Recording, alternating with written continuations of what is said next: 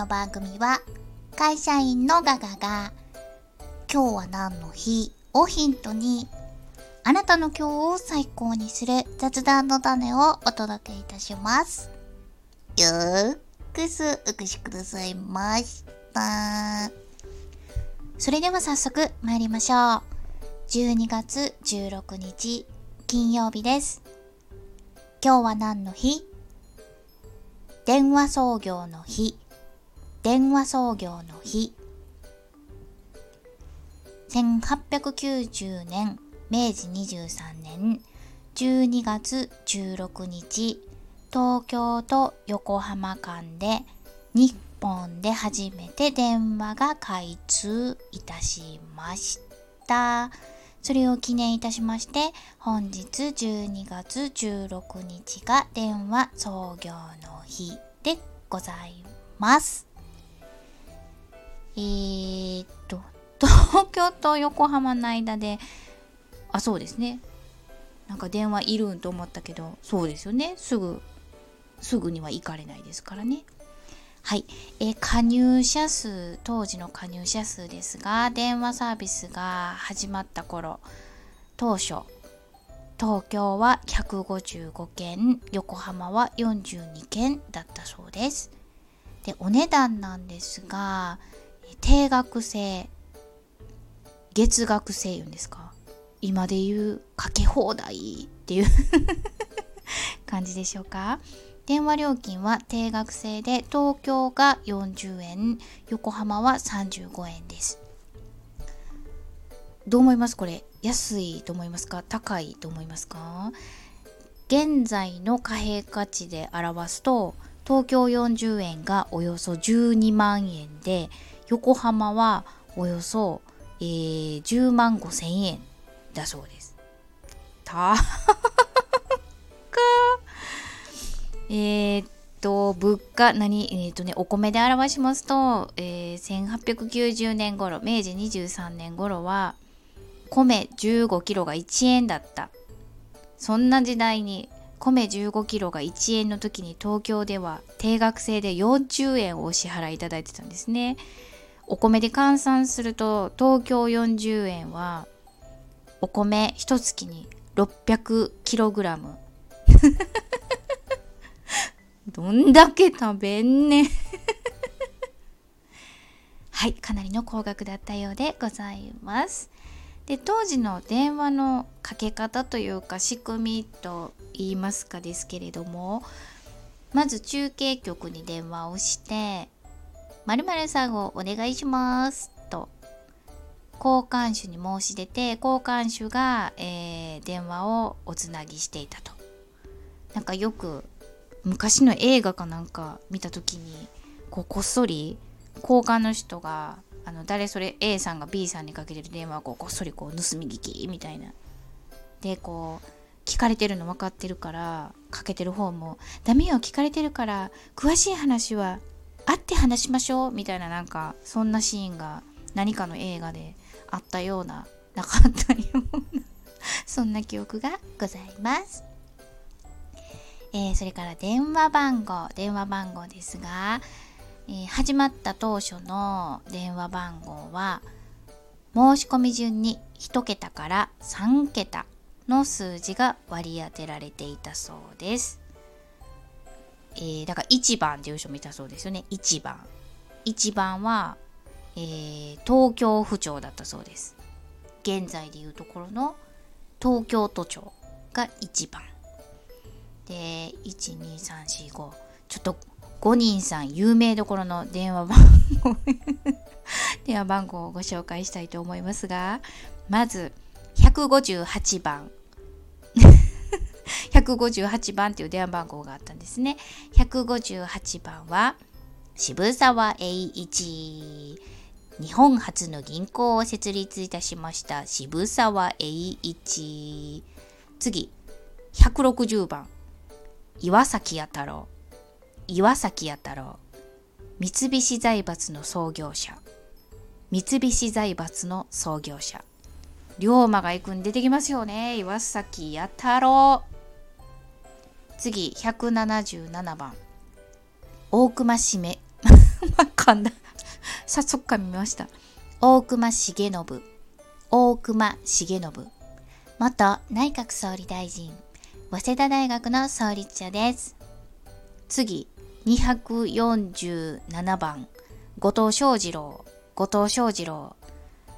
ローローまたこんな 今週も龍馬出てきますよね。土佐藩出身の明治の政治家って書いてあるんですけど後藤翔二郎っていやここんだけしか紹介されてないんですけど後藤翔二郎って重要な役割をしてますよね。あの大政奉還の際に後藤翔二郎が、えー、土佐藩主の誰やったっけ？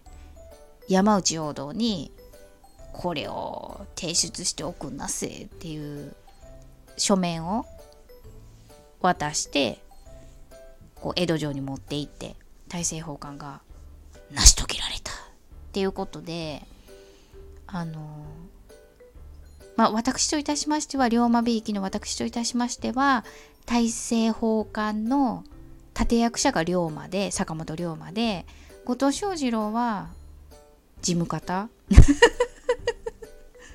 まあ龍馬脱藩してたし土佐藩はものすごい階級差別がきつかったんで後藤翔二郎っていうあの藩士がいなければ成し得なかったんで重要な役どころではございますがございますが立役者は坂本龍馬。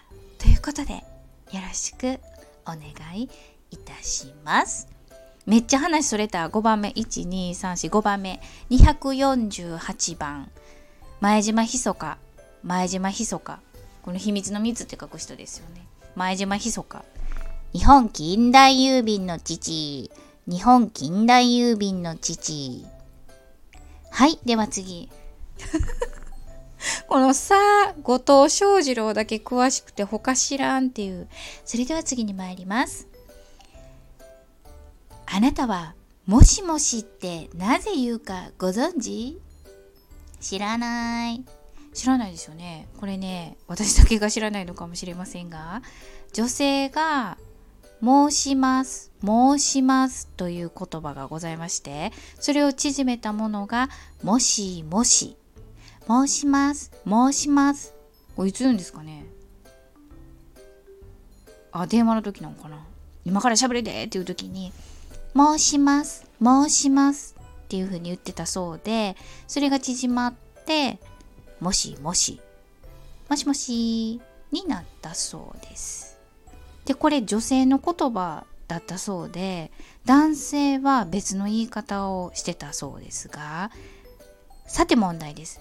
男性はもしもしと言わずに何と言っていたでしょうか？はい今日シンキングタイムミュージックなし。男性はおいおい男性はおいおいと言っていたそうです。うっそおいおいマジで？男性がおいおいと呼びかけ交換手がはいようござんすと返答があってからつないでもらうのが一般的だったそうです。めっちゃ面白いなこれ。でこの「おいおい」っていうのが、えー、最初電話交換サービスが始まった頃は最初は交換手に男性がいらしたそうなんですけれどやがて女性だけになったそうで交換手が。そうするとおいおいが使われなくなってもしもしだけが残って現在に引き継がれている。ということだそうです。では最後にもう一個。